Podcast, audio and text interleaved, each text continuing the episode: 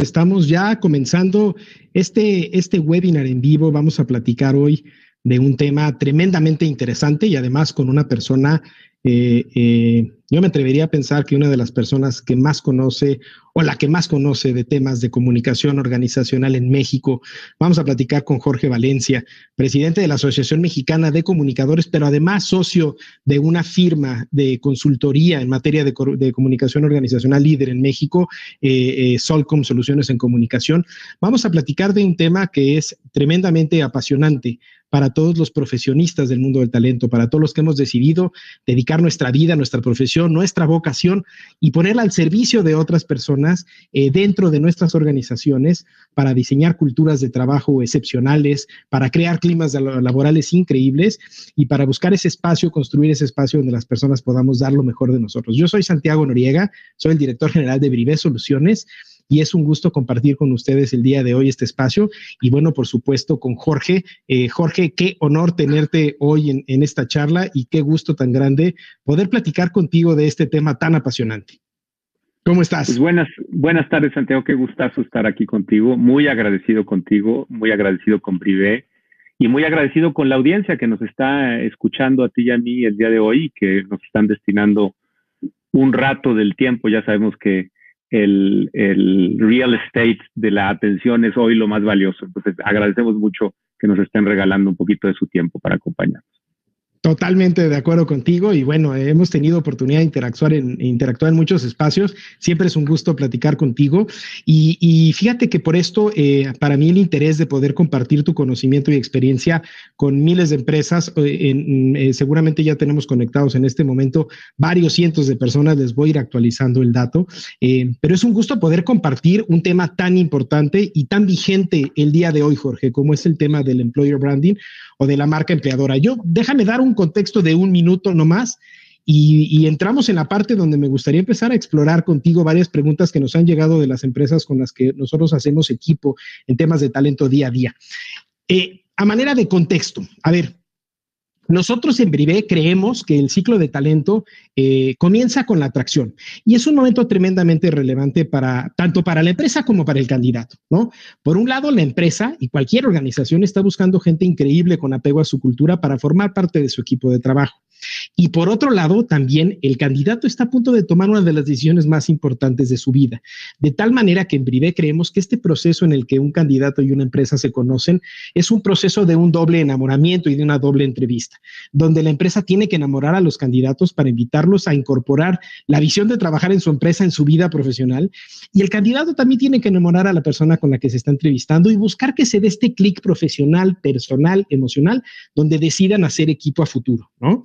Entonces, este momento es un momento en el que ambos están buscando generar una experiencia increíble para su contraparte, tanto el candidato como la empresa. ¿No? Y es en este momento en el que el candidato y la empresa están en este proceso de conocerse que, eh, de acuerdo a Garner, se da uno de los momentos clave en el que el colaborador y, el, y la empresa ambos toman el momento en el que deciden hacer equipo juntos y en ese momento se da el clic y se da un siguiente paso. Ahora, este proceso de conocimiento, dirían los mercadólogos, está lleno de momentos muy importantes. Los mercadólogos lo llaman los momentos de la verdad, ¿no? Un momento en el que cada interacción entre una persona con una empresa se genera una percepción y probablemente esa percepción deriva en ciertos comportamientos. Igual es el candidato con una empresa. Cada interacción, cada momento de interacción es un momento en el que se puede dar un enamoramiento o un posible desenamoramiento. Y qué mejor que platicar con alguien experto como tú en comunicación organizacional, pero además experto con una visión integral desde antes del proceso de contratación, durante la contratación y una vez que el colaborador ya forma parte del equipo de trabajo y cómo en cada una de las interacciones que no acaban en el momento de contratar se va creando una marca empleadora que es esta la marca empleadora y este cúmulo de experiencias que se comunican y que luego hay que vivir que hacen que más personas se interesen en, trabajar en una organización. Entonces, este contexto se vuelve en una organización. Entonces, este contexto se vuelve sumamente relevante. Me fui un poquito más del minuto, pero me encantaría poder plantearte la primera pregunta, Jorge. ¿Va? Venga. La primera. Tú eres experto en comunicación eh, eh, desde, muchos, desde muchos ángulos. ¿Cómo definirías tú marca empleadora? Para empezar con un principio en común, con un concepto para que todos los que estamos en esta sesión podamos estar en sintonía de lo que significa marca empleadora. Bueno, mira, puede tener muchas definiciones, pero digamos, la marca empleadora es esa construcción simbólica de una promesa, de una construcción simbólica de una entidad que hacemos frente a un público. E, eso es marca en general. O sea, nosotros como seres humanos nos relacionamos con diferentes marcas todo el tiempo.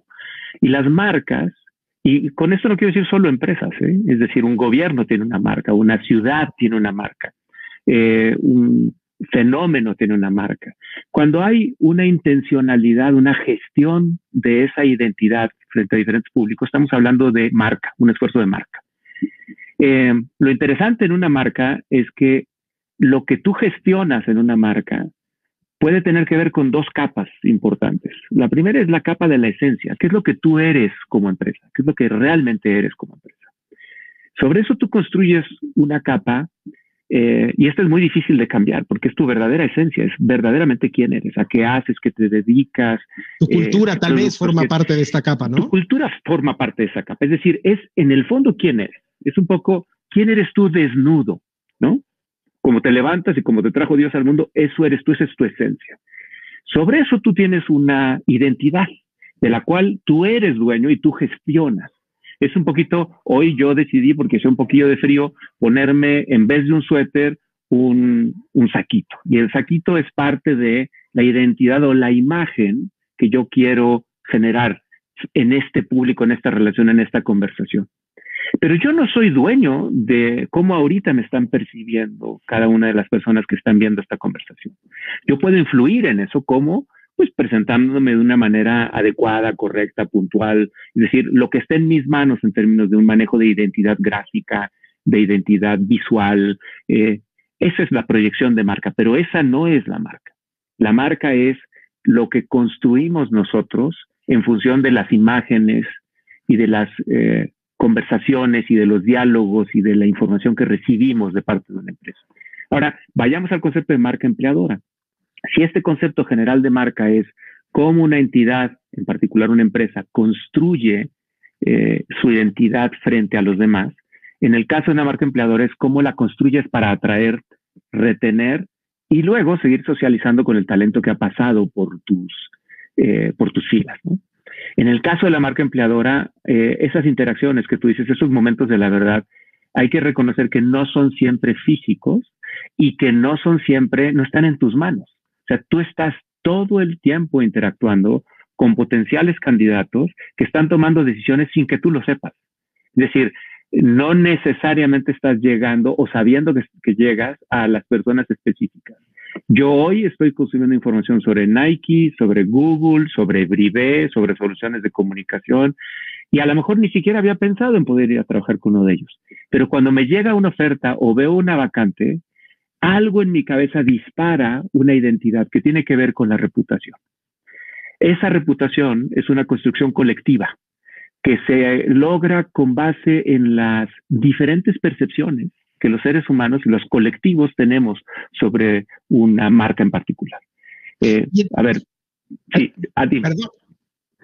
Además, hay un mundo de comunicación del cual la empresa ya no es dueña, ¿no? O sea, hoy día redes sociales, internet, etcétera, cualquier interacción posible con la marca de tipo comercial, de tipo reputacional, de tipo relaciones públicas, de tipo redes sociales, eso va formando parte de la imagen que estás proyectando hacia afuera. Y en el momento en el que tú como candidato eres invitado a formar parte de alguna organización, pues esa es la información que tienes a la mano de la que te allegas para crearte una imagen y decir, oye, me llama la atención, voy a participar en el proceso o no, ¿no? O sea, ya la comunicación ya no somos dueños de ella, ya está en, el, en los medios.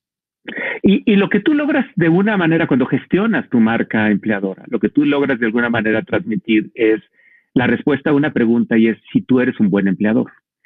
Cuando yo me relaciono con una marca como consumidor, la pregunta que tengo en la cabeza es si esta es una buena empresa para que yo decida comprar un producto, ¿no? Entonces, mi relación con esa marca es una relación de consumidor. Entonces, mis decisiones están relacionadas con si consumo o no consumo sus productos o servicios. En el caso de la marca empleadora, la decisión está en función de una promesa, que es cómo me va a ir a mí como empleado de esa compañía. Entonces es una construcción particular, pero no está separada del resto. Muy, muy bien lo dices, es una entidad fluida. la manera, los productos de una empresa también me van a decir a mí, sobre todo en el mundo de hoy, que es un mundo de propósito y es un mundo de reputación, si yo quiero trabajar en esa empresa o no. Yo la verdad es que no quiero trabajar en una empresa cuyos productos le hagan daño a las personas o a la humanidad o al planeta. Oye, o pensando, por ejemplo, en este mundo de la reputación que platicas, o sea, igual que como consumidor, tú utilizas tus redes sociales para platicar con algún, vas a comprar un producto o servicio y recurres a tu, a tu networking para decir, oigan, ¿cómo les fue la experiencia con este producto o servicio? Igual haces ese aspecto, aspecto profesional, ¿no? O sea, tú aprovechas tu red de networking para explorar con conocidos, con amigos, con familiares, si conocen a alguien que trabaje en una empresa para que les pueda dar una referencia. Entonces, ahí el colaborador dentro de la empresa se vuelve un, un stakeholder fundamental para la construcción de marca empleadora. Entonces, la comunicación interna y toda la comunicación dentro de la organización, pues también en el mundo macro forma parte de la marca empleadora. ¿Qué opinas? Mira, yo creo que lo que acabas de decir es importantísimo. Nosotros en, en, en Solcom acuñamos un concepto que llamamos la comunicación interexterna. Y esa comunicación interexterna tiene dos partes muy importantes. Tú construyes reputación allá afuera a través de tus colaboradores. Porque tus colaboradores hoy basta con que tengan un celular en la mano y se convierten inmediatamente en embajadores digitales. Cualquier persona puede ser viral y puede ser global en segundos. Cualquier persona en cualquier lugar, ¿no? En Chiconcuac, eh, tú tienes ahí tu planta y alguien saca una foto de un proceso que no se está haciendo de manera correcta y eso te va a poner en una crisis digital en segundos.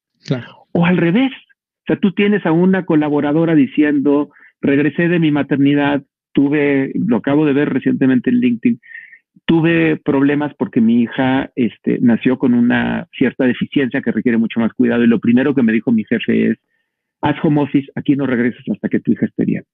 Lo pone y el nivel de la marca empleadora sube porque ah, sin decirlo, habla de una marca que es comprensiva, de una empresa que es humana, de una empresa que escucha, de una empresa que valora al talento y a la persona por encima de la exigencia de las normas. Entonces, son los colaboradores los más poderosos constructores de marca. ¿Por qué? No lo digo yo, lo dice Edelman. En su último Trust Barometer, en el barómetro de la confianza, Edelman nos dice cómo se construye la confianza. Y, la reputación el elemento más importante, el ancla más poderosa de la reputación es la confianza. ¿Y cómo se construye la confianza? Entonces, uno de los grandes elementos de construcción de confianza es a quién le creemos los seres humanos. En primerísimo lugar, a los eh, expositores técnicos, a los expertos, ¿no? A un ingeniero que va a ser el que va a entregar el reporte de la línea 12 del metro, le vamos a creer al experto al doctor Macías, que está hablando del COVID, le creemos al doctor Macías. O sea, los expertos van en primerísimo lugar. Y luego tienes dos o tres más que son agentes externos. Y luego empiezan los agentes internos. ¿A quién creerías tú que le cree más hoy la sociedad? ¿A un colaborador cualquiera o al CEO de una empresa? Híjole, qué pregunta tan difícil. A ver, me siento tentado a decirte que al colaborador, ¿no? Porque el colaborador es el que vive el día a día del trabajo y el día a día de la organización y es el mismo colaborador el que es libre de expresar sus sentimientos en, y de sus, de, sus experiencias en cualquiera de las redes sociales y en cualquiera de sus medios de comunicación personales. Pensaría yo que, que tienen menos filtros de intención. Es correcto. Y así como tú lo estás pensando, lo pensamos todos los demás, porque le creemos a alguien que se parece a nosotros. O sea, parte de lo que ha sucedido, y nos dice Edelman, es que la confianza ya no es top-down, sino que se ha distribuido de maneras horizontales.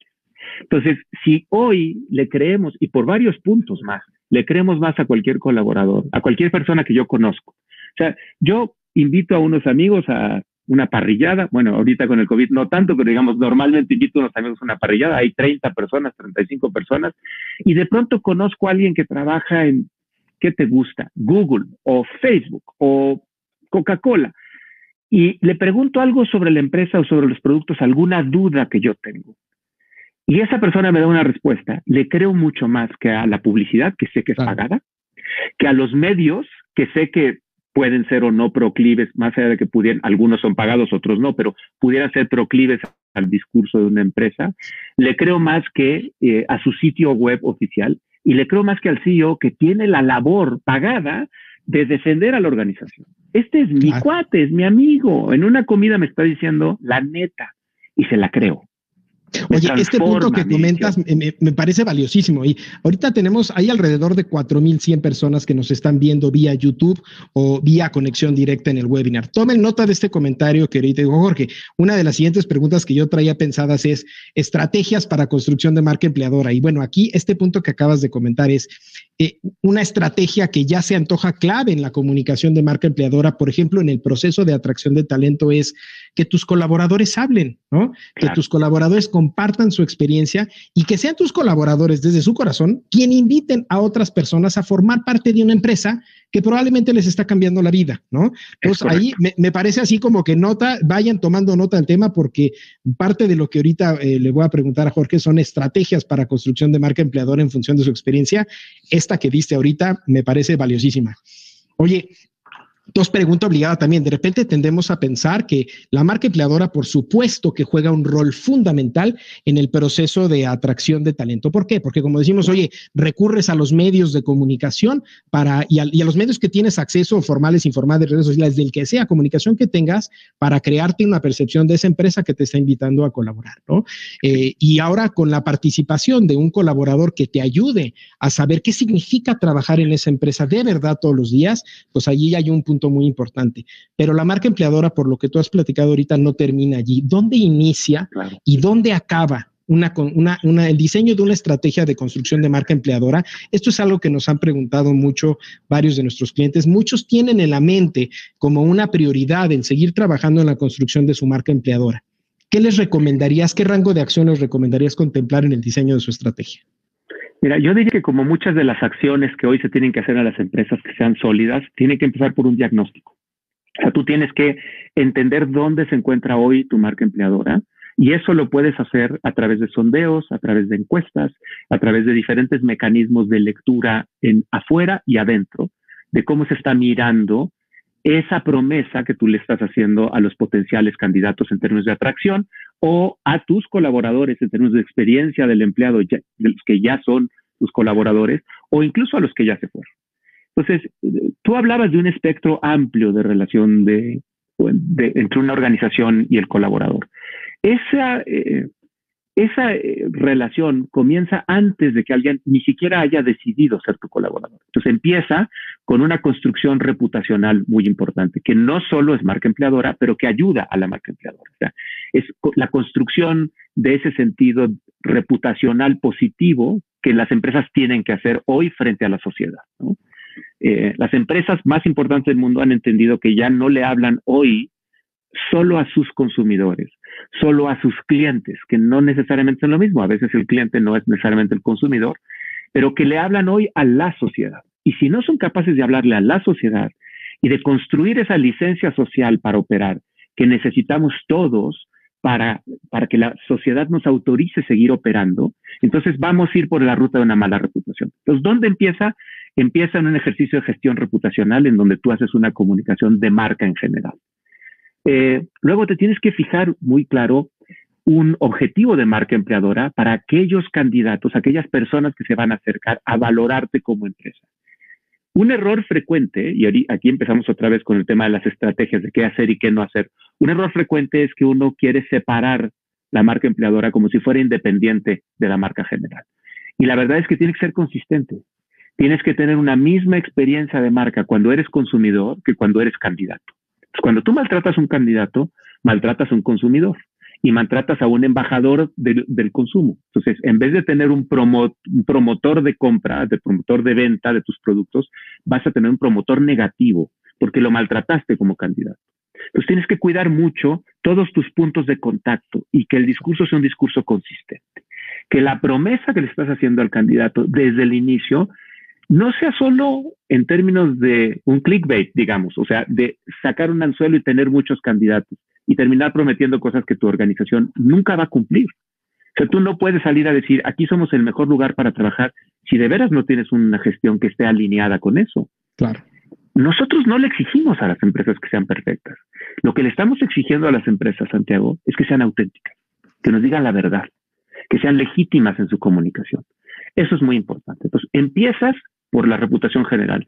Bajas al tema de cómo conectas con el talento para atraerlo. Pero la marca empleadora, donde es más poderosa, es con las que ya tienes Entonces tienes que tratar bien a tus colaboradores y tienes que darles continuamente razones y motivos para sentirse orgullosos de la empresa donde trabajan.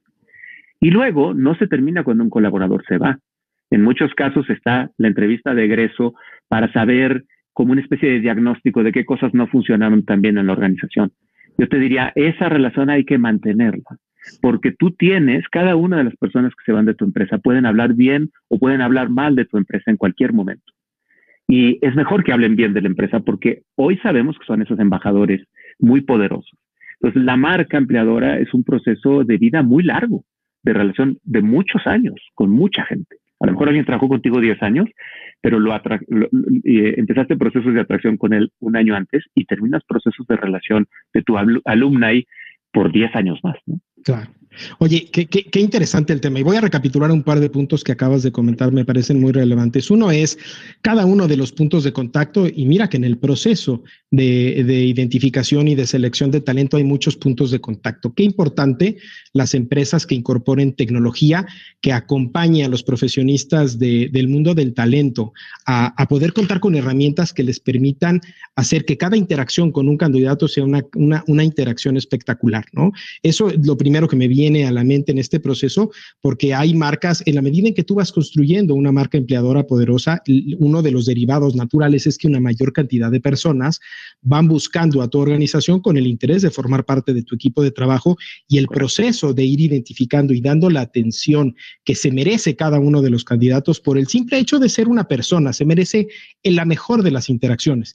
Y de repente es difícil poder dar el nivel de atención y seguimiento simplemente por un tema logístico. Entonces, entonces incorporar calidad. Uno, dos, eh, ver al candidato y al cliente como una persona.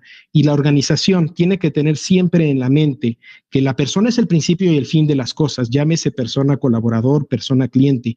Y en la medida persona candidato, en la medida en que las organizaciones ponen a la persona en el centro de todo lo que hacen, empiezan eh, a, a ver, como tú decías, a los candidatos no solamente como un posible consumidor, cosa que sí lo es también, pero como un posible colaborador, como un posible papá de un colaborador, hijo de un colaborador stakeholder importante y lo tienes que tratar primero con todo lo mejor que puedas por el simple hecho de ser personas y dos, porque puede jugar un rol muy importante en tu red de análisis de stakeholders relevantes. Y luego, en este, en dónde inicia y dónde acaba la marca empleadora, eh, eh, eh, esto que platicabas de que se unan estas dos promesas, lo que tú ves en toda la comunicación y luego lo que vives, ¿no? Tú mandas un mensaje a posibles colaboradores que interactúan contigo, pero después ya están adentro de la organización y tiene que hacerles match lo que vieron en el momento de la atracción con lo que viven en el día a día, ¿no? Entonces, encontrar a las mejores personas, pero luego crear un entorno que le permita a una persona dar lo mejor de sí y sentirse pleno y desarrollarse. Y no hablar de la experiencia con tu líder, ¿no? Porque una de las estadísticas más importantes que hemos encontrado nosotros acompañando empresas en temas de clima laboral es que una gran cantidad de las desvinculaciones que se dan en etapas tempranas y en etapas avanzadas tienen que ver con temas relacionados con el liderazgo. Entonces, fíjate cómo el liderazgo eh, y la cultura de liderazgo en tu organización pueden jugar un rol fundamental en la construcción de la marca empleadora, ¿no? Porque es una promesa. O sea, tú llegas con una expectativa, con un sueño. El candidato decide confiarle a una empresa algo, híjole, que no podría ser más importante que su expectativa profesional de los próximos años, ¿no? Le apuesta su carrera profesional a una empresa. Llegas a esta organización y te encuentras con un grupo de personas que forman una cultura con ciertos comportamientos y luego te encuentras con tu líder, ¿no? Entonces, esta gran promesa de marca empleadora tiene que irse validando en todos los momentos culturales de la organización para que la marca empleadora te sirva, como decías, para atraer, claro, para que las, los colaboradores se acerquen a ti pidiéndote que los consideres o, o invitarte a formar parte de su vida mutuamente empresa-colaborador, pero luego que vivan esa realidad en el día a día y que encuentren un equipo de liderazgo que los ayude a dar lo mejor de sí, ¿no? Y que los ayude a crecer. Entonces, ¿cómo todos los procesos también de, talento en el mundo de las organizaciones van hilados con la construcción de la marca empleadora y con la comunicación organizacional?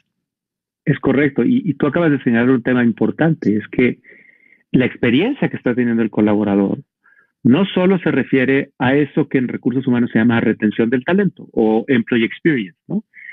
Es que esa también es una construcción de atracción del talento. Es decir, tú tienes que considerar que cualquier gente que se acerca a la organización es un embajador de tu marca.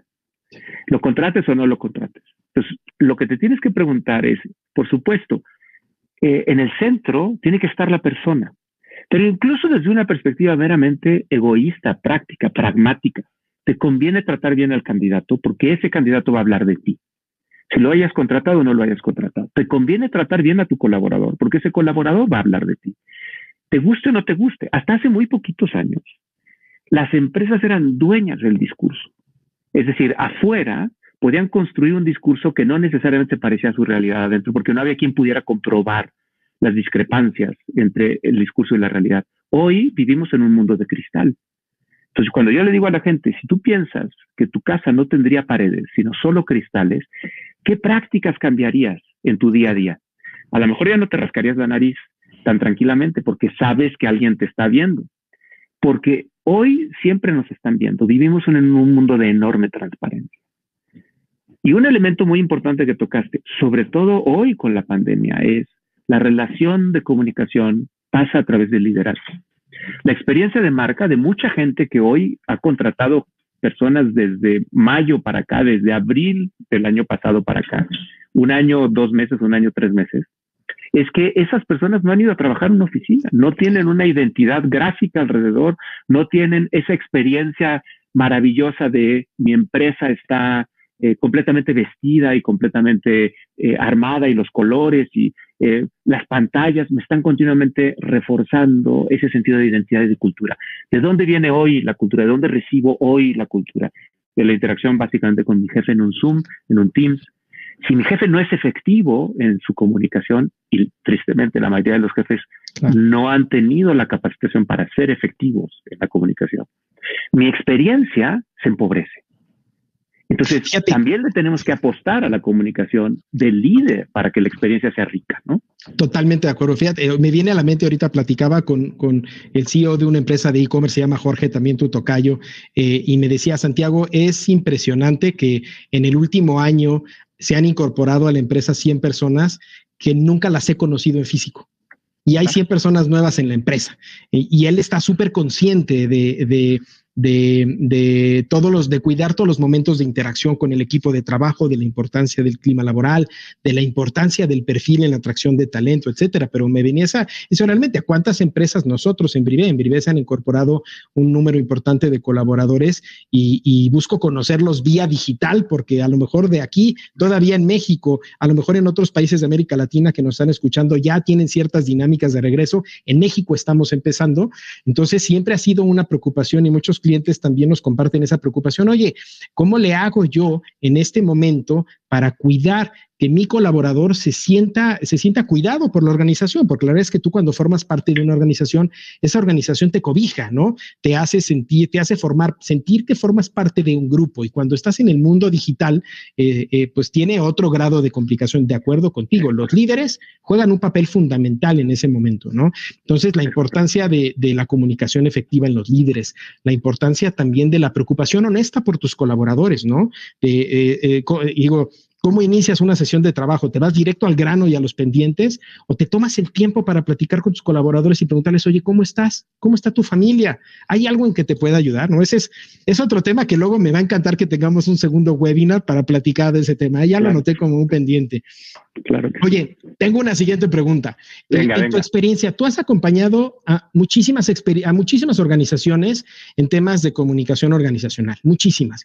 En tu experiencia en este conocimiento, eh, Compártenos cinco mejores prácticas que tú hayas visto en algunas organizaciones eh, para construcción de marca empleadora en la etapa de atracción de talento y ahorita llegamos a la segunda etapa cuando ya el colaborador es parte de la empresa.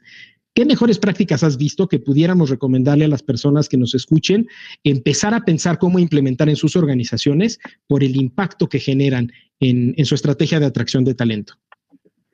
Bueno, una que habíamos ya empezado a comentar es eh, la medición, o sea, la, la gestión de cómo se te mira allá afuera y de cuál, de cuál está siendo, cómo está siendo recibida la marca empleadora, ¿no? Hay diferentes mecanismos, desde social listening, que puedes eh, contratar servicios de social listening, hacerlos tú mismo, te puedes meter a lugares como Glassdoor, Indeed, donde los propios colaboradores o hasta apestan.com, este, los propios colaboradores están hablando de la organización. Entonces yo te diría, hay que mantener, una primera muy buena práctica es hay que mantener un termómetro permanentemente activo sobre cómo está siendo mirada nuestra reputación en términos de la marca empleadora. ¿no? Ese es un elemento fundamental. El segundo es, se necesita construir una narrativa consistente. Porque ahorita decías tú, por ejemplo, los líderes tienen que ser buenos comunicadores, tienen que estar habilitados, tienen que tener herramientas, tienen que tener los skills y los tools para poderlo hacer. Sí, pero no solo tienen que tener el, digamos, el cómo, eh, sino tienen que tener dos cosas que normalmente no tienen. El por qué, volverse comunicadores de la, de la cultura de la organización, y el qué decir. Si tú dejas suelto eh, a un líder hacer su trabajo, lo que va a hacer es aquello que está directamente relacionado con el aspecto transaccional. Queremos cumplir con nuestro trabajo del día a día. Le estorba la parte de contar la narrativa de la organización, porque no ha descubierto lo importante, que es lo crítico que es construir la narrativa de la organización. Entonces, esa no la puedes transmitir si no la construyes. Una buena práctica es construir una narrativa. ¿Quiénes somos como empleador?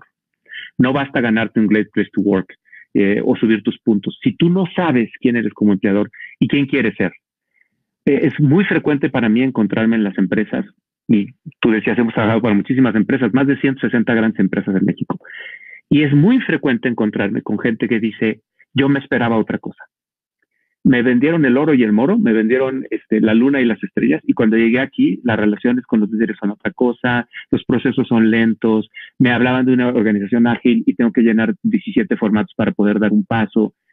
Y es mucho mejor ser honesto, es decir, eh, tú te vas a casar, lo dijiste muy bonito al principio, es un proceso de enamoramiento, pero cuando uno es responsable, uno apuesta a procesos de enamoramiento que terminen en relaciones de largo plazo. Eh, no, no, solo te quieres enamorar, te quieres aparejar con alguien.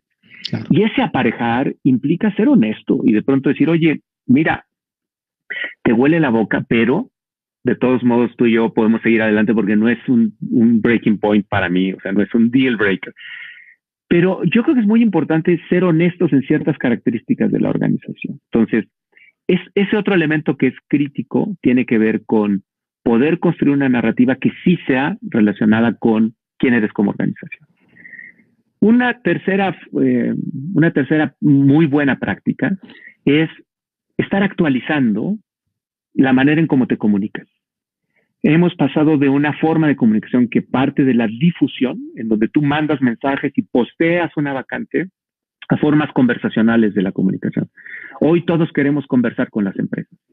Y la verdad es que se puede conversar con un chatbot y está bien que tú converses con un chatbot en los eventos eh, elementales o en las funciones elementales informativas, pero tú tienes que poder conversar con un ser humano que te transmita con consistencia y con coherencia ese sentido de la narrativa que la marca quiere construir. Entonces, ¿cómo actualizarla? Se necesitan hoy una práctica conversacional en la relación de marca. Necesitas que alguien te conteste esas preguntas con mucha honestidad, con mucha claridad. Eh, una cuarta mejor práctica, usar a los propios colaboradores en el mejor sentido de usar, invitándolos a ser embajadores, invitándolos a publicar las vacantes, invitándolos a que ellos mismos sugieran gente, que ellos mismos se vuelvan voceros de cuando la empresa tiene oportunidades internas y externas. Voceros internos, voceros externos.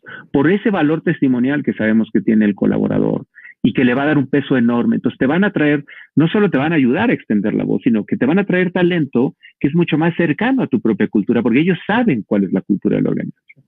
Involucrarlos como voceros. Hay un tema bien delicado en cuando tú tratas de involucrar a los colaboradores en, mensajes y en comunicación hacia afuera de la organización. La gente tiene que estar convencida y convencida implica que se siente inspirada, que se siente orgullosa y que cuando la invitas lo hace de motu propio. Nada peor que querer forzar a un colaborador a convertirse en un vocero impuesto. Nada eh, funciona peor que la asignación de tienes que hablar bien de la compañía. Hijo, eso es terrible porque se nota.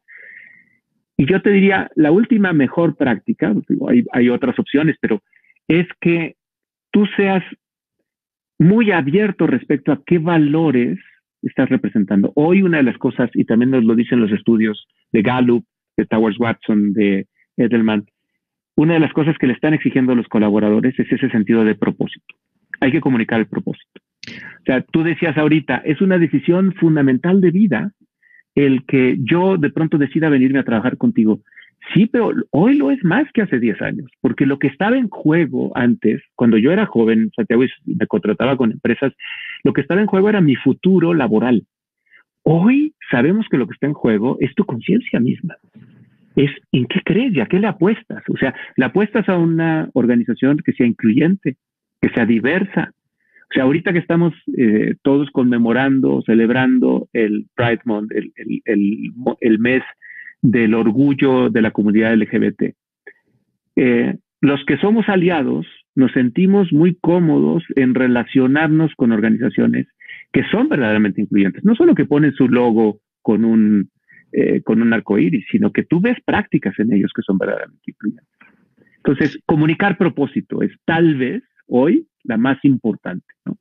Totalmente. Fíjate que una de las notas que, tomaba hace ratito es eh, la relevancia que ha tomado eh, en las nuevas generaciones y ya sin entrar mucho en el tema porque ya se ha vuelto así como que un trending topic al que luego le entramos superficialmente, pero la importancia en nuevas generaciones de formar parte de una organización en donde haya un empate a nivel propósito entre lo que yo busco lograr en mi vida, en mi carrera, en, mi vida personal y en mi carrera profesional y lo que tú estás persiguiendo como objetivo organizacional. ¿no? Es ese, ese es un primer check mental que se da y yo me lo he encontrado, he tenido la dicha de conocer a muchísimas personas en procesos de atracción de talento y, me encuentro cada vez más. Eh, una pregunta que siempre les hago es, oye, ¿cuál es tu objetivo de vida? Y, te das cuenta claramente cómo eh, cada vez más los candidatos es algo que no piensan, lo tienen a flor de, a flor de piel, ¿no? Y te dicen inmediatamente, oye, es este, no se tienen que poner a reflexionar. Entonces, cuando tú encuentras un empate a nivel propósito, empresa, eh, candidato, o persona a persona en esta relación peer-to-peer, donde también un candidato a mí, Santiago, me está entrevistando. Híjole, a mí se me parece un checkpoint impresionante, ¿no? Porque después de eso, lo que sigue también es que haya un empate cultural entre la organización, entre los valores del candidato y los valores de la organización. Y eso lo puedes medir, o sea, con, con con herramientas de diagnóstico puedes tener un, proceso de selección tremendamente objetivo que te ayude a tomar decisiones. Y, pienso siempre en lo importante de hacer esta validación, porque cuando tú tienes un empate a nivel eh, personal, a nivel aspiracional e inclusive a nivel espiritual con una organización, esa solidez de relación te permite hacer frente a cualquier obstáculo profesional que te vas a encontrar. Que obstáculos técnicos en tu vida laboral vas a tener miles, pero si tú tienes un empate a nivel propósito, empresa, candidato, de ahí tienes un, arnés emocional para agarrarte y hacer frente a cualquier reto, eso, a cualquier reto. Eso a mí se me hace muy importante. Me encantó esto que platicabas de que sea el mismo eh, colaborador y tal vez el mismo líder de área que está reclutando una posición, por ejemplo, el líder. Si tenemos, no sé, déjame decir, el gerente de marketing y el gerente de marketing está buscando a un colaborador para formar parte de su equipo, imagínate lo valioso para un candidato poder ver un video del gerente de marketing donde te platique de él en lo personal 30 segundos y luego te platique qué es lo que más le apasiona de su profesión y que te invite a conocer el reto al que te está invitando a participar como parte del proceso de atracción de talento. Qué maravilla y es tecnología que está disponible, ¿eh? ojo, o sea, eso es la maravilla de la tecnología que es que no es no es diseñar internamente en las organizaciones eh, herramientas que te acompañen para lograrlo, pero lo importante de tener este involucramiento de los colaboradores al comunicarle a otras personas qué es lo que les fascina de trabajar en su organización y tener chance de que algún líder de área te invite a enamorarte del reto al que se está enfrentando en el día a día, ¿no? O sea, ¿qué, cómo, qué cambio le da la, contratación desde un punto de vista tan transaccional como esta antigua solicitud de empleo amarillo que todavía existe en algunos lugares, ¿no? De, de brincar, dar un brinco de eso a conocer vía digital al líder con el que vas a estar trabajando día a día y poder explorar la cultura, los valores de la empresa, su propósito y, generar un clic a ese nivel, porque también eso le dará un boost a la energía y a la emoción del colaborador o del posible colaborador durante todo el proceso de atracción. Vas a conocer una versión increíble de un candidato cuando tú creas ese contexto en el proceso de atracción. Es correcto. Y además estás tocando un punto que es muy importante y es que hasta hace realmente poquito tiempo, la organización tenía canales oficiales, su sitio web, eh, su página dentro de OCC, para poder comunicar estas cosas. Y hoy se ha multiplicado, o sea, se dispersó, la voz de la organización ya no es una sola voz. La voz de la organización ocurre a través de múltiples voces. Su CEO, el líder que quiere contratarse, tu gerente contratante, tus compañeros o potenciales compañeros de trabajo. Eso hay que entenderlo, eso no tiene regreso, así es. Y es mucho más conversacional. Y eso tiene ventajas y desventajas. ¿Qué ventajas tiene? Que tú te vuelves mucho más auténtico cuando comunicas usando esas voces. Y entonces las tienes que meter como parte de la gestión. La comunicación interna moderna lo que tiene que hacer es gestionar a través de la multiplicidad de voces. Pero el gran reto es, otra vez, la narrativa cuando tú no tienes una narrativa consistente, que es compartida por toda la organización, entonces cada una de las voces que comunica, comunica quién sabe qué cosa, porque lo comunica desde un lugar que no es un lugar de consenso y de alineación, y no necesariamente construyen en el mejor sentido. Entonces, hoy el área de comunicación interna tiene que ser un área que sea capaz de construir narrativas, de subir a todo el mundo a esa narrativa, y no por decreto, sino por invitación, por inspiración, y luego de ser capaz de utilizar esas múltiples voces que están disponibles para la organización, adentro y afuera. Sí, recuerdo hace algunos años, no sé si te acuerdas, en algún, en algún foro que compartimos, platicábamos de eh, utilizar Facebook como un canal de comunicación interna, ¿te acuerdas? Platicábamos del reto que eso podría implicar y, este, y nos hemos dado cuenta que pasan los años y hay empresas que utilizan Facebook como su canal oficial de comunicación interna con los colaboradores. Y en algún momento existe el tabú de, oye, pero ¿cómo vas a llevar a Facebook algo tan relevante como la comunicación interna? Porque pues pueden aparecer mensajes que no le convengan a la empresa, pero cuando te das cuenta de que estás haciendo lo correcto con el colaborador y lo ves como un stakeholder importante y lo procuras y lo cuidas desde un punto de vista honesto por el simple hecho de ser una persona, se puede convertir una red social pública en tu mejor herramienta de comunicación hacia afuera también respecto de la marca, ¿no? Pero cómo era un tabú hace unos años, ¿te acuerdas? Cuando lo obligábamos. Es correcto. Y asustaba muchísimo y además decir, híjole, es que eh, no, no, nos estaba costando trabajo entender, y hoy todavía hay algunas empresas que les cuesta trabajo entender esta dimensión del aspecto conversacional. Porque en la conversación, tú no dominas la conversación, tú participas en la conversación. Tú no, no, si no, eres como el niño que es el dueño del balón y cuando le meten un gol se lleva el balón y dice, se acabó el juego porque a mí no me gusta que me metan goles. Y entonces ese niño es el que no tiene amigos. Entonces tú tienes que llevar el balón, porque tú pones los medios, pones los recursos y avientas el balón y juegas como cualquiera. Entonces, eso hoy ha descolocado, por ejemplo, a los líderes. En las redes sociales internas o cuando tú tienes un grupo de Facebook privado en Facebook para la conversación, al líder le pueden comentar cualquier cosa y él tiene que aguantar vara y tiene que entrar honesta y personalmente en una conversación donde se tiene que ganar un lugar como influencer. Y de pronto él no es el influencer más poderoso. ¿Qué tenemos que hacer? Tenemos que poderle ayudar a los líderes a convertirse en influencers, entrenarlos para convertirse en influencers. Es curioso porque parte de nuestro trabajo en los últimos años ha sido ese, entrenar a un líder para aprender a convertirse en influencer. Al principio hay una enorme resistencia, decir, oye, no, a mí no me pagan por ser influencer, a mí me pagan por tomar decisiones y tener juntas. Y luego dices, no, pero es que hoy el trabajo sucede ahí, sucede en los espacios conversacionales. Y agradece que las críticas, incluso los malos humores, ocurren frente a ti.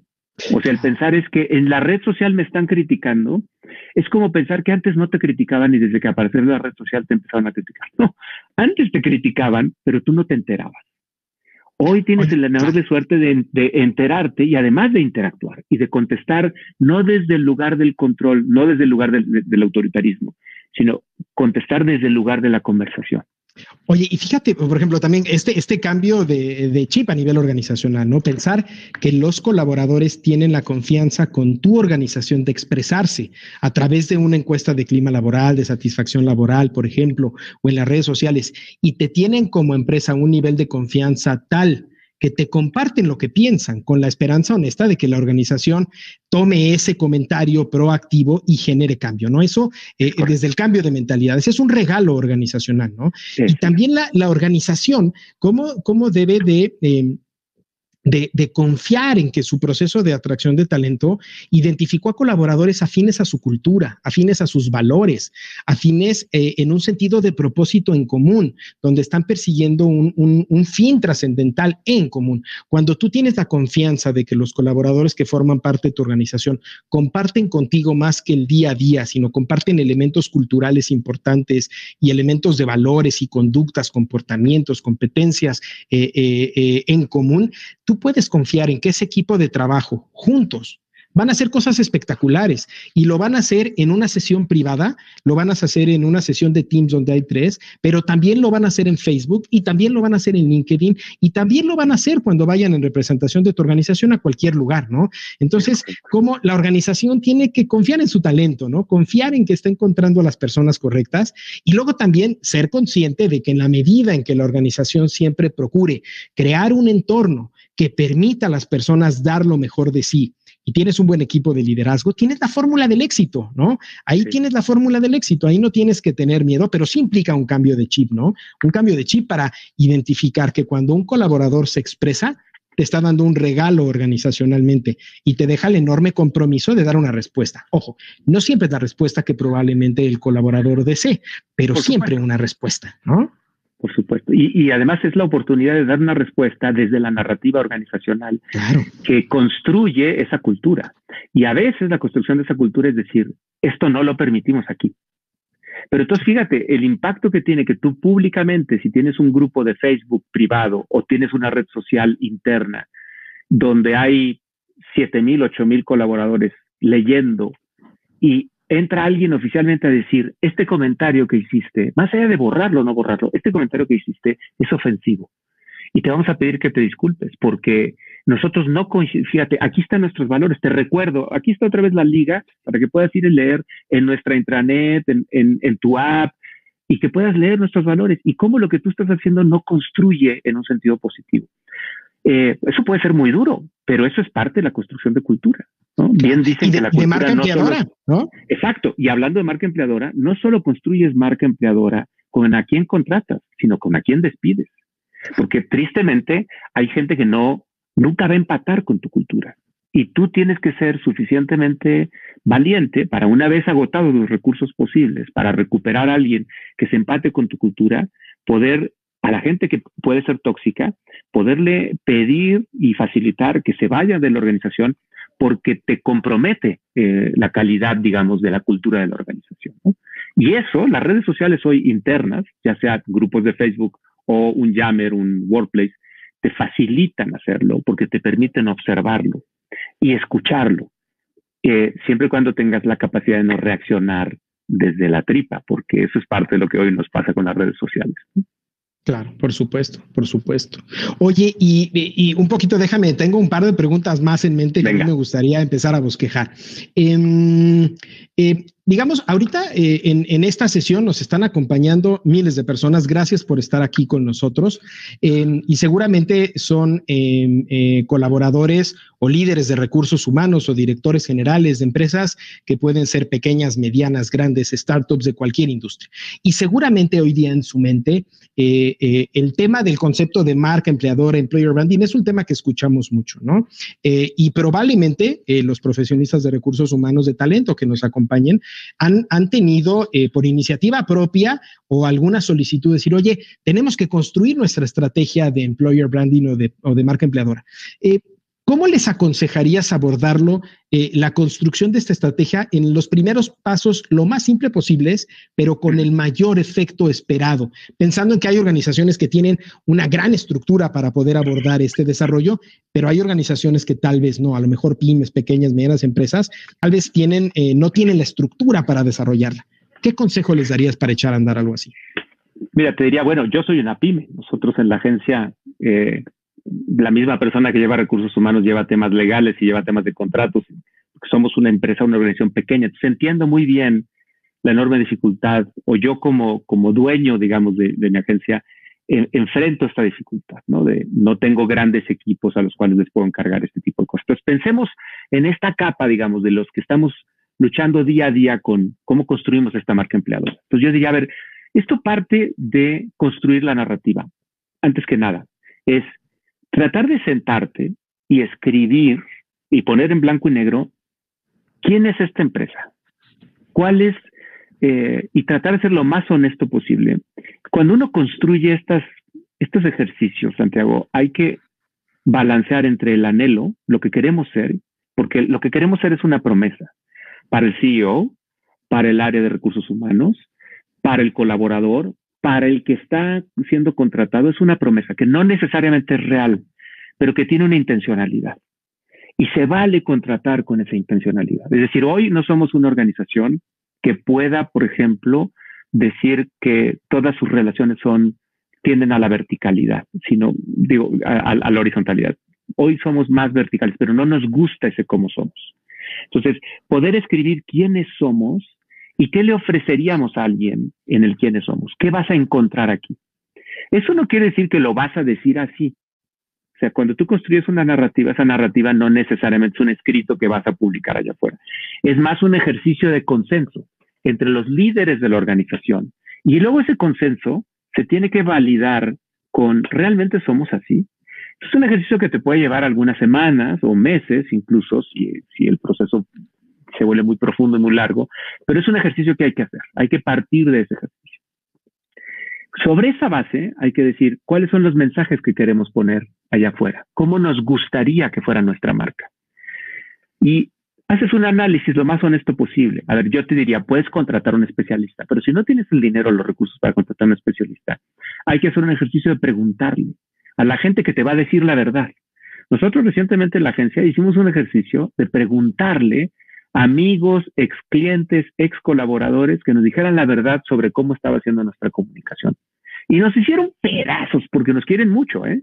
Nos hicieron pedazos. Y eso que se supone que somos expertos en comunicación porque estábamos cometiendo una serie de errores que te pueden dar ceguera de taller. Entonces, ve y pregúntale a gente, oye, ¿esto que estoy diciendo hace sentido? ¿Esto que quiero decir hace sentido? Entonces, tienes que poner por escrito cuál es esa promesa, esa marca, los valores, en tres o cuatro bullets, los valores de lo que tú quieres decir allá afuera. ¿Qué le estás ofreciendo como experiencia al colaborador? Y luego, sobre esa expectativa o sobre esa mm, sobre ese anhelo, tienes que construir lo demás. Y, y, eso se vuelve en tu objetivo. Es decir, la manera en como yo publico mis vacantes condice o niega o contradice lo que yo acabo de poner aquí. Entonces no lo puedo hacer de esa manera, aunque sea la más fácil. La manera en como yo evalúo al talento es adecuada respecto a lo que yo estoy diciendo que quiero ser.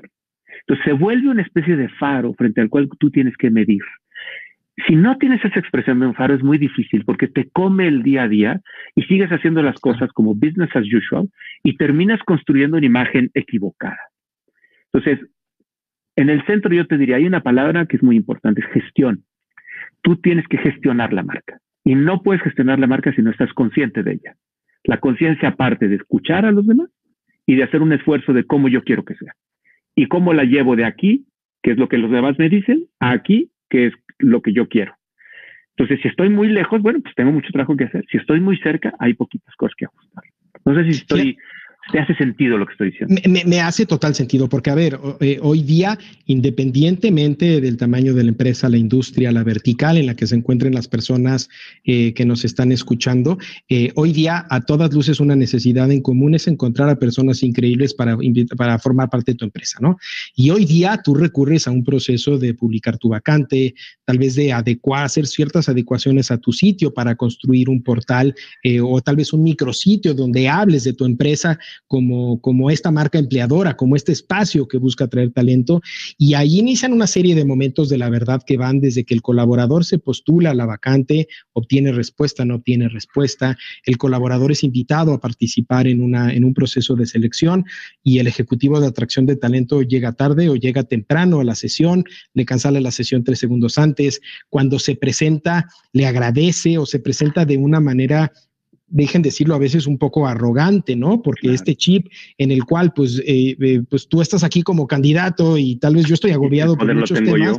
Ajá. En lugar de reconocer esta relación de doble enamoramiento y de que es una persona y por el simple hecho de ser una persona se merece todo el respeto del mundo y todo, ¿no? Pero cada uno de esos puntos de interacción eh, deben de estar perfectamente alineados y diseñados, ¿no? Como decías, tienes un mensaje central, tienes una oferta, tienes un propósito, tienes una serie de aspectos a cuidar y después, al menos en el inmediato plazo, cualquier empresa que ahorita nos esté escuchando, una tarea que les queda, que, que se me hace simple, poderosa y valiosa. Eh, eh, en resumen, lo que comentabas, tener este mensaje, esta promesa, donde haya congruencia y realidad entre lo que eres y no lo que te gustaría hacer, aunque se vale decir que es lo que te gustaría hacer, reconociendo lo que eres también, pero todos estos, estos eh, mensajes clave, estar perfectamente alineados en el proceso de atracción de talento y que cuando tú te encuentres con ese ejecutivo de atracción de talento que te da la bienvenida a una entrevista, digas, wow, o sea, no sé si, no sé si voy a ser el candidato ganador, no lo sé,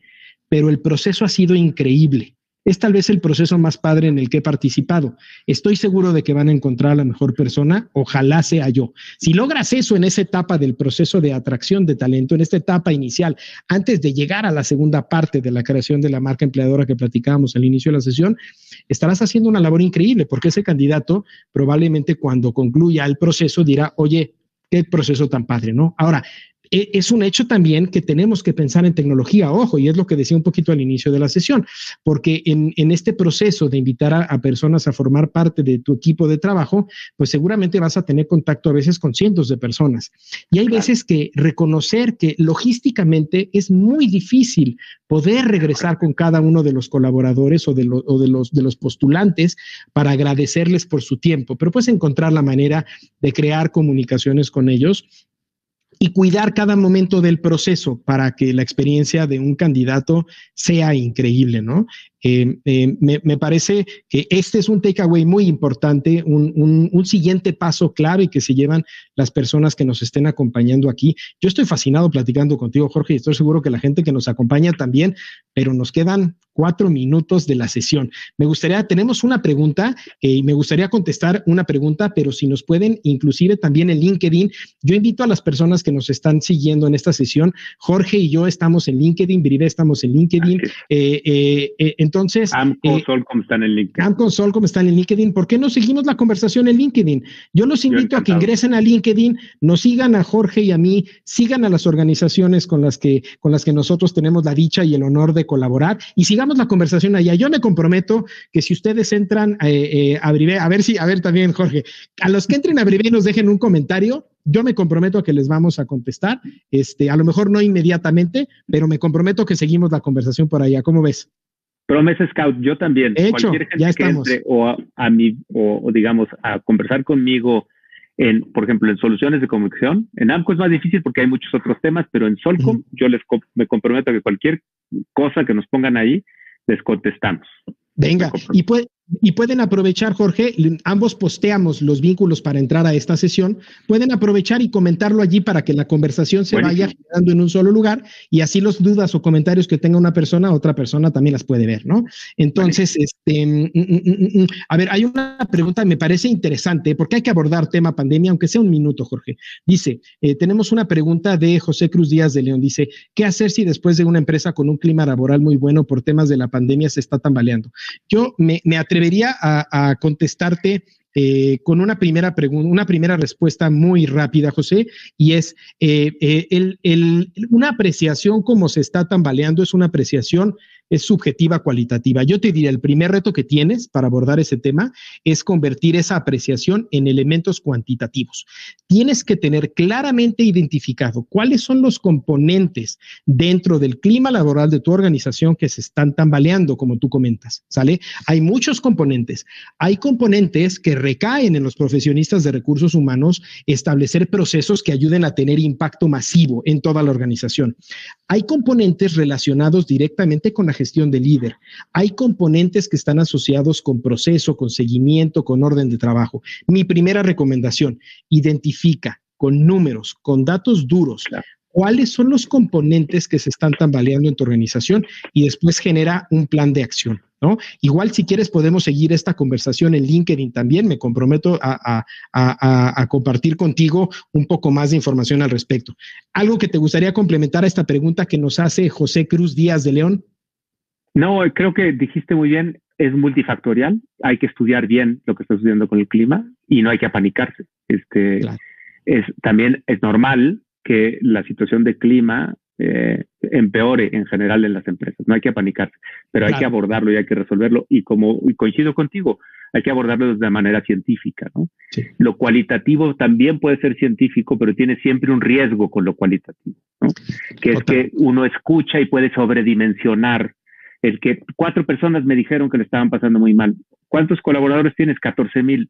Sí, pero tú estás escuchando solo a los cuatro. Eso no niega que esos cuatro tuvieron esa experiencia.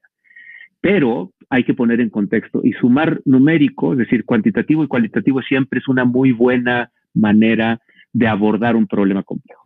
Totalmente. Fíjate que eh, yo en algún momento, en algunos webinars que hemos platicado sobre clima laboral, le he comentado a los participantes, la pregunta no es si la pandemia va a afectar el clima laboral o no.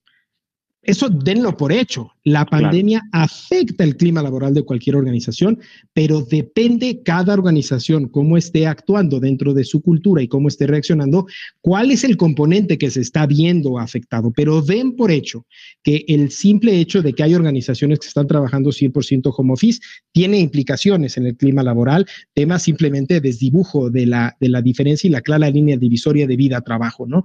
Pero organizaciones en donde una parte de la empresa está en un modelo de home office y centros productivos o centros de distribución o centros comerciales están en campo, tienen otras problemáticas de clima laboral. La pregunta no es si lo afecta o no lo afecta, la pregunta es, ¿tienes claro en dónde te está afectando el clima laboral y si estás haciendo lo correcto? ¿no?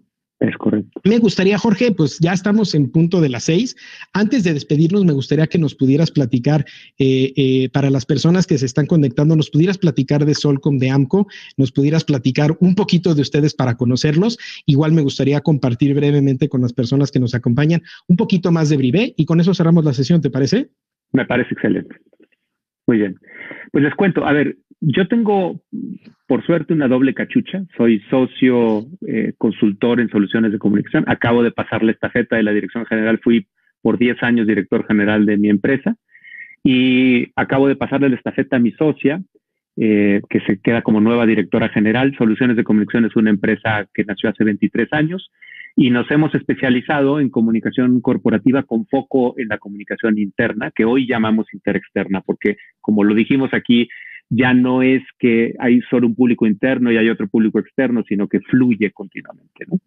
Y hemos tenido sobre todo una visión eh, estratégica de la comunicación. Lo que más nos interesa es ayudar a las empresas a conseguir sus objetivos, analizando el contexto, analizando la situación donde están y ayudándoles a construir las estrategias necesarias para salir adelante.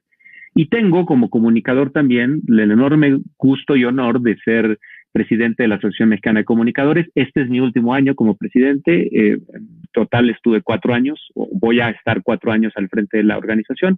Es una asociación a la que los invitamos a unirse también. Eh, tiene 40 y nacimos en el 73, entonces ya tenemos pues 49 años, prácticamente 48 años, y somos la asociación de comunicación corporativa más vieja, más importante y más grande de México y estamos muy contentos. Estamos a punto de lanzar el premio AMCO. Por favor, síganos en las redes de AMCO. El día 24 de junio vamos a hacer un lanzamiento, un kickoff de nuestro premio AMCO. ¿Qué es el premio AMCO? Muy rápidamente les digo, es poder descubrir, documentar y luego eh, presumir las mejores prácticas de la, la, Comisión Corporativa de México. Muchas de ellas tienen que ver con temas de comunicación interna y están relacionadas con temas de recursos humanos. Entonces, ojalá se acerquen a AMCO porque continuamente estamos hablando de temas que tienen que ver con el impacto de la comunicación en las organizaciones. Yo tengo el gusto de conocerlos desde el ángulo también de, de, la comunicación y la experiencia es impresionante. Yo los invito a las personas que nos están escuchando a que estén pendientes de esto que comentas. Eh, eh, eh, los premios ANCO tienen un enorme prestigio. Yo me acuerdo de, de, quienes han recibido estos premios, cómo los presumen, caray, y además con suficientes elementos. Muchas felicidades y estaremos pendiente, eh, muy pendientes de, este evento el 24. Y bueno, yo para despedirnos me gustaría compartir con las personas que nos acompañan, Brivé, somos una organización que nació hace 18 años con el firme objetivo y propósito de acompañar a otras organizaciones a alcanzar su potencial a través del talento. De tal suerte que hemos diseñado soluciones que los ayudan a identificar talento, eh, eh, eh, a identificar a las personas adecuadas para invitarlas a formar parte de su organización y poder identificar este apego empresa-cultura, ¿no? Encontrar a esa persona afila los principios, valores de la organización y lo hacemos con nuestra solución Evaluatest. También acompañamos a las organizaciones a crear climas laborales que enamoren a sus colaboradores con nuestra solución de entorno, a identificar y desarrollar el talento a través de una evaluación por competencias 360 con nuestra solución de Bow. Los acompañamos también a tomar decisiones de, eh, eh, de integridad con los colaboradores y o con posibles candidatos y también a generar mecanismos de comunicación 24 horas para estar escuchando a los colaboradores todo el tiempo y, eh, y poder hacer que, la, que el código de ética se viva en el día a día. Nuestra razón de ser es ayudar a las organizaciones de tal manera que es un honor poder estar hoy día compartiendo con ustedes esta plática increíble con Jorge. Jorge, te agradezco eh, eh, muchísimo la plática.